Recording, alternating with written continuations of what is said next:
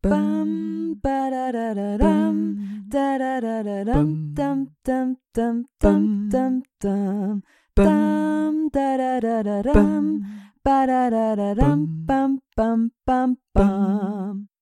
Achtung! Dieses Märchen kann Spuren von Gewalt, Religion, Magie und veralteter Pädagogik enthalten. Ich lese aus der vierten Ausgabe von Grimms Märchen. Sneewittchen Es war einmal mitten im Winter, und die Schneeflocken fielen wie Federn vom Himmel herab. Da saß eine Königin an einem Fenster, das einen Rahmen von schwarzem Ebenholz hatte, und nähte.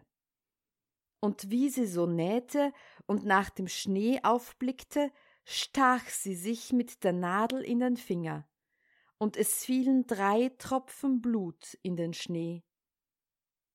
Und weil das Rote im weißen Schnee so schön aussah, dachte sie bei sich, hätt ich ein Kind, so weiß wie Schnee, so rot wie Blut und so schwarz wie das Holz an dem Rahmen. Bald darauf bekam sie ein Töchterlein, das war so weiß wie Schnee, so rot wie Blut und so schwarzhaarig wie Ebenholz, und ward darum das Sneewittchen, Schneeweißchen genannt. Und wie das Kind geboren war, starb die Königin. Über ein Jahr nahm sich der König eine andere Gemahlin. Es war eine schöne Frau, aber sie war stolz und übermütig und konnte nicht leiden, dass sie an Schönheit von jemand sollte übertroffen werden. Sie hatte einen wunderbaren Spiegel, und wenn sie vor den trat und sich darin beschaute, sprach sie Spieglein, Spieglein an der Wand, Wer ist die Schönste im ganzen Land? So antwortete der Spiegel Frau Königin, ihr seid die Schönste im Land.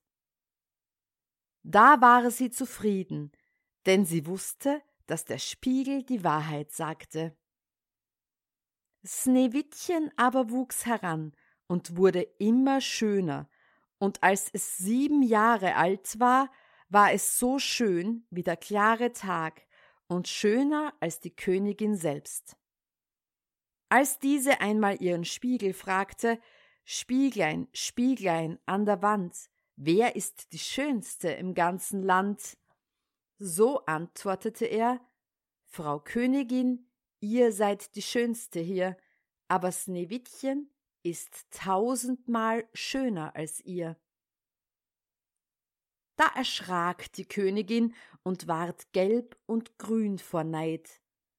Von Stund an, wenn sie Sneewittchen erblickte, kehrte sich ihr das Herz im Leibe herum, so hasste sie das Mädchen.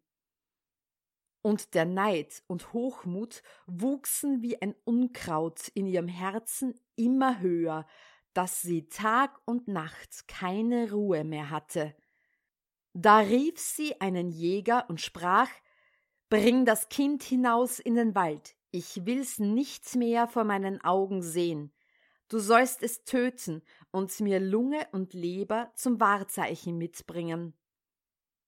Der Jäger gehorchte und führte es hinaus. Und als er den Hirschfänger gezogen hatte und Sneewittchens unschuldiges Herz durchbohren wollte, fing es an zu weinen und sprach Ach, lieber Jäger, lass mir mein Leben. Ich will in den wilden Wald laufen und nimmermehr wieder heimkommen.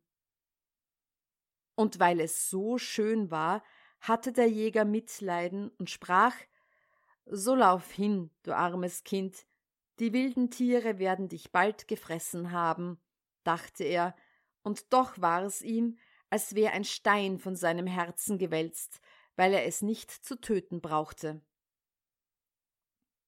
Und als gerade ein junger Frischling dahergesprungen kam, stach er ihn ab, nahm Lunge und Leber heraus und brachte sie als Wahrzeichen der Königin mit. Der Koch musste sie in Salz kochen, und das boshafte Weib aß sie auf und meinte, sie hätte Sneewittchens Lunge und Leber gegessen. Nun war das arme Kind in dem großen Wald mutterselig allein und ward ihm so Angst, dass es alle Blätter an den Bäumen ansah und nicht wusste, wie es sich helfen sollte. Da fing es an zu laufen und lief über die spitzen Steine und durch die Dornen, und die wilden Tiere sprangen an ihm vorbei, aber sie taten ihm nichts. Es lief, solange nur die Füße noch fort konnten, bis es bald Abend werden wollte. Da sah es ein kleines Häuschen und ging hinein, sich zu ruhen. In dem Häuschen war alles klein, aber so zierlich und reinlich, dass es nicht zu sagen ist. Da stand ein weißgedecktes Tischlein mit sieben kleinen Tellern, jedes Tellerlein mit seinem Löffelein, ferner sieben Messerlein und Gäblein und sieben Becherlein.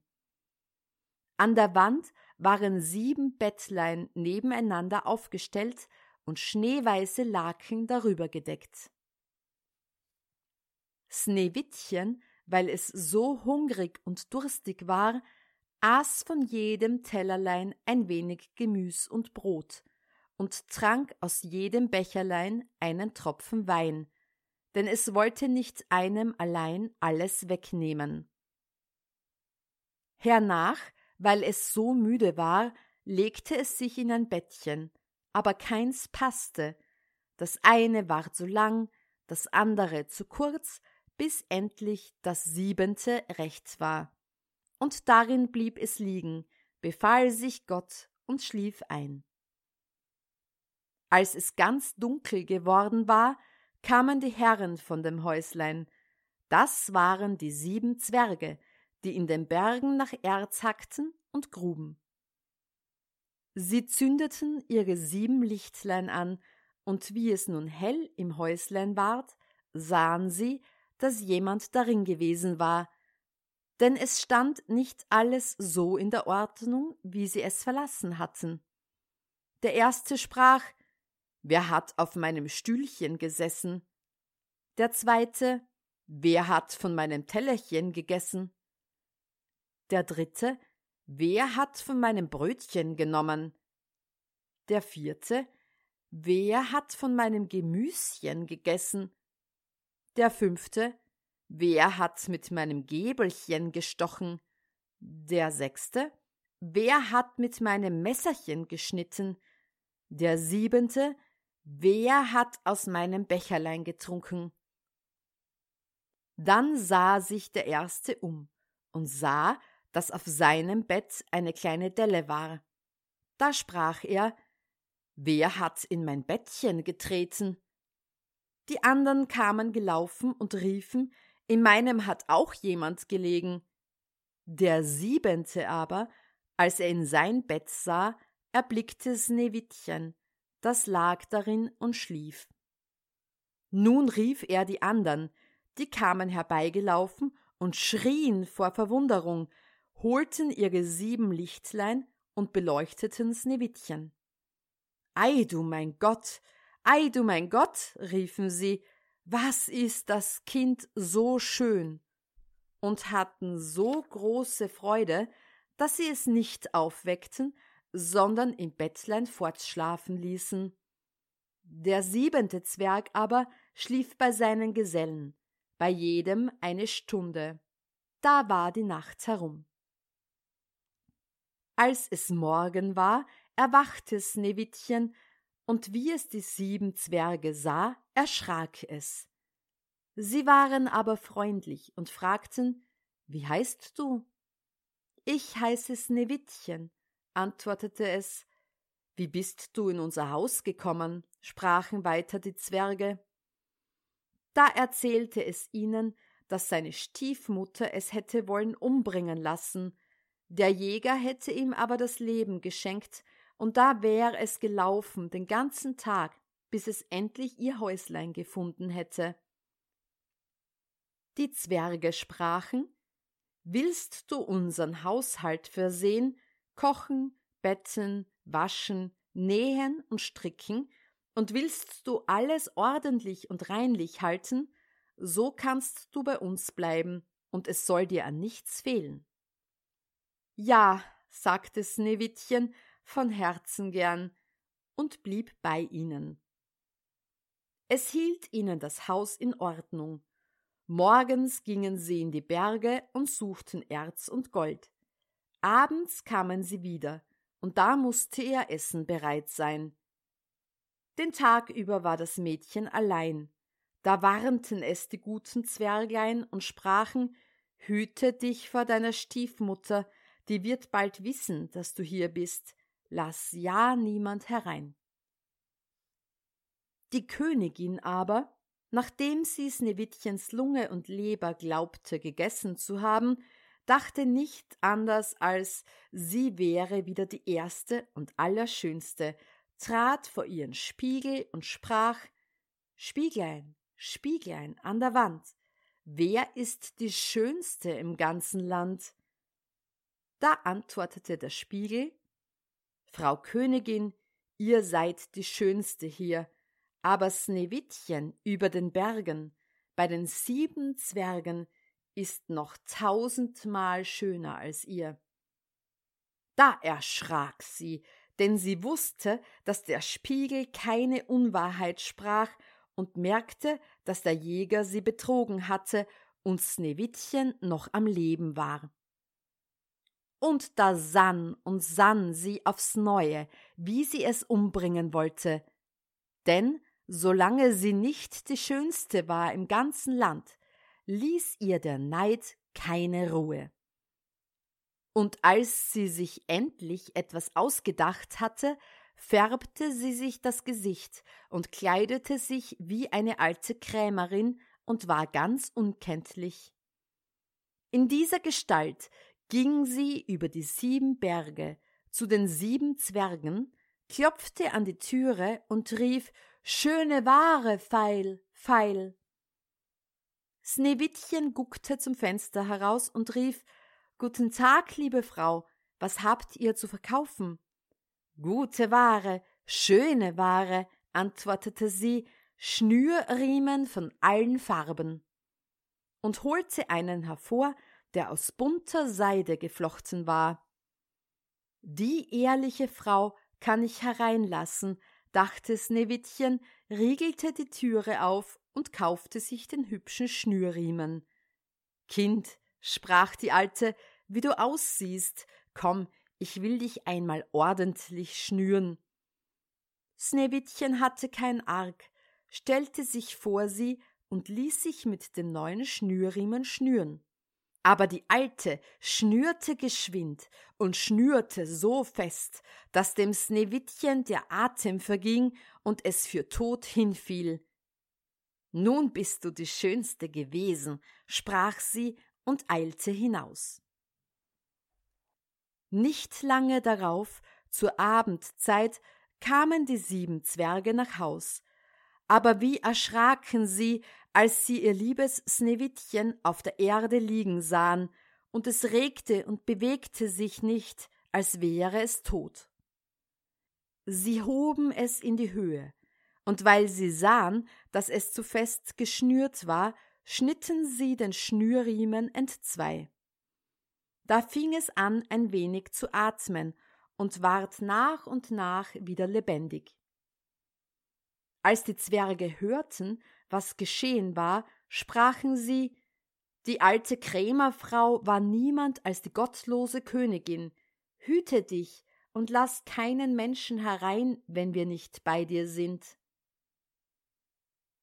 Das böse Weib aber, als es nach Haus gekommen war, ging vor den Spiegel und fragte Spieglein, Spieglein an der Wand, Wer ist die Schönste im ganzen Land?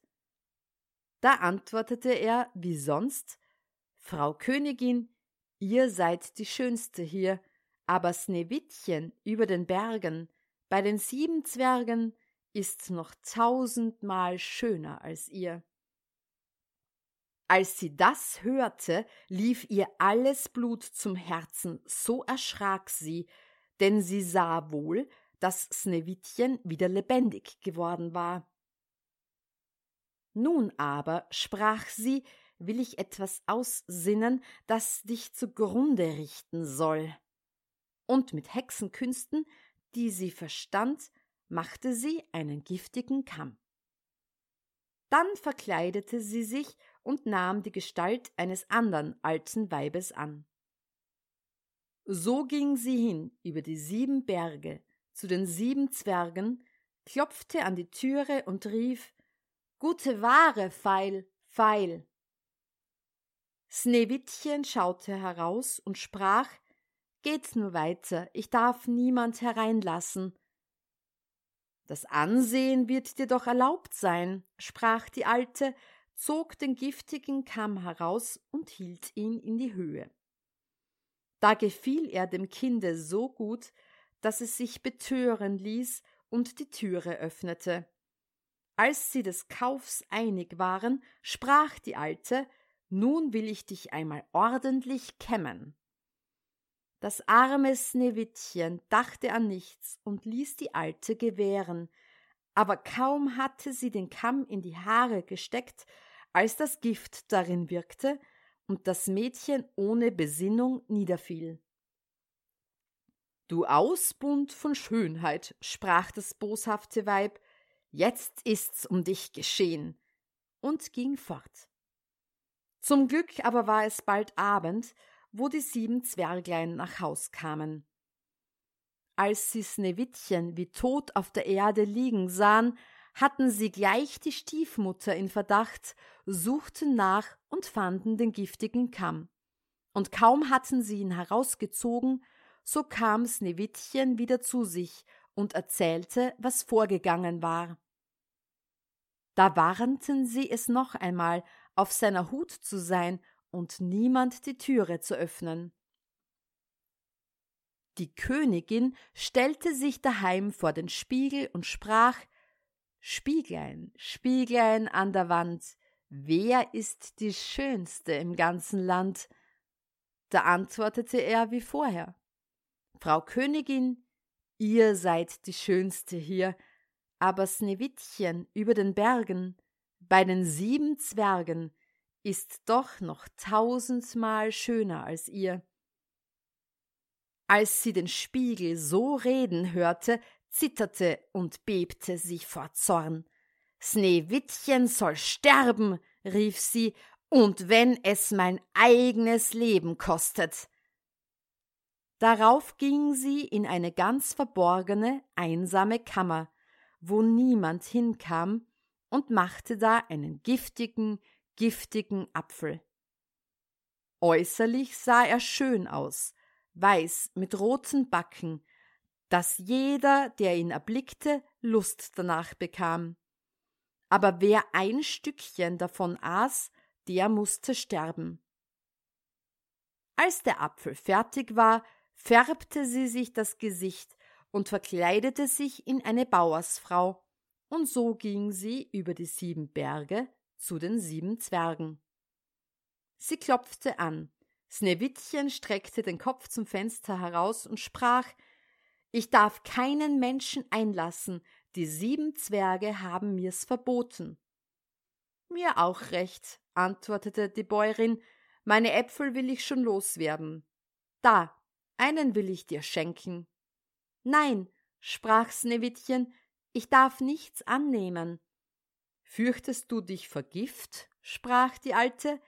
Siehst du, da schneide ich den Apfel in zwei Teile, den roten Backen isst du, den weißen will ich essen. Der Apfel war aber so künstlich gemacht, dass der rote Backen allein vergiftet war. Sneewittchen lusterte den schönen Apfel an, und als es sah, dass die Bäuerin davon aß, so konnte es nicht länger widerstehen, streckte die Hand hinaus und nahm die giftige Hälfte. Kaum aber hatte es einen Bissen davon im Mund, so fiel es tot zur Erde nieder. Da betrachtete es die Königin mit grausigen Blicken und lachte überlaut und sprach weiß wie Schnee, rot wie Blut, schwarz wie Ebenholz, diesmal können dich die Zwerge nicht wieder erwecken. Und als sie daheim den Spiegel befragte, Spieglein, Spieglein an der Wand, wer ist die Schönste im ganzen Land? So antwortete er endlich, Frau Königin, ihr seid die Schönste im Land. Da hatte ihr neidisches Herz Ruhe, so gut ein neidisches Herz Ruhe haben kann. Die Zwerglein, wie sie abends nach Haus kamen, fanden Sneewittchen auf der Erde liegen, und es ging kein Atem mehr aus seinem Mund, und es war tot. Sie hoben es auf, suchten, ob sie was Giftiges fänden, schnürten es auf, kämmten ihm die Haare, wuschen es mit Wasser und Wein, aber es half alles nichts, das liebe Kind war tot und blieb tot. Sie legten es auf eine Bahre und setzten sich alle siebene daran und beweinten es und weinten drei Tage lang. Da wollten sie es begraben, aber es sah noch so frisch aus wie ein lebender Mensch und hatte noch seine schönen roten Backen. Sie sprachen, das können wir nicht in die schwarze Erde versenken, und ließen einen durchsichtigen Sarg von Glas machen, dass man es von allen Seiten sehen konnte, legten es hinein und schrieben mit goldenen Buchstaben seinen Namen darauf und dass es eine Königstochter wäre. Dann setzten sie den Sarg hinaus auf den Berg, und einer von ihnen blieb immer dabei und bewachte ihn. Und die Tiere kamen auch und beweinten Sneewittchen, erst eine Eule, dann ein Rabe, zuletzt ein Täubchen. Nun lag Sneewittchen lange, lange Zeit in dem Sarg und verweste nicht, sondern sah aus, als wenn es schliefe. Denn es war noch so weiß als Schnee, so rot als Blut und so schwarzhaarig wie Ebenholz. Es geschah aber, dass ein Königssohn in den Wald geriet und zu dem Zwergenhaus kam, da zu übernachten. Er sah auf dem Berg den Sarg und das schöne Sneewittchen darin und las, was mit goldenen Buchstaben darauf geschrieben war.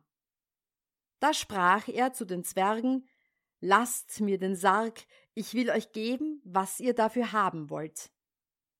Aber die Zwerge antworteten Wir geben ihn nicht um alles Gold in der Welt.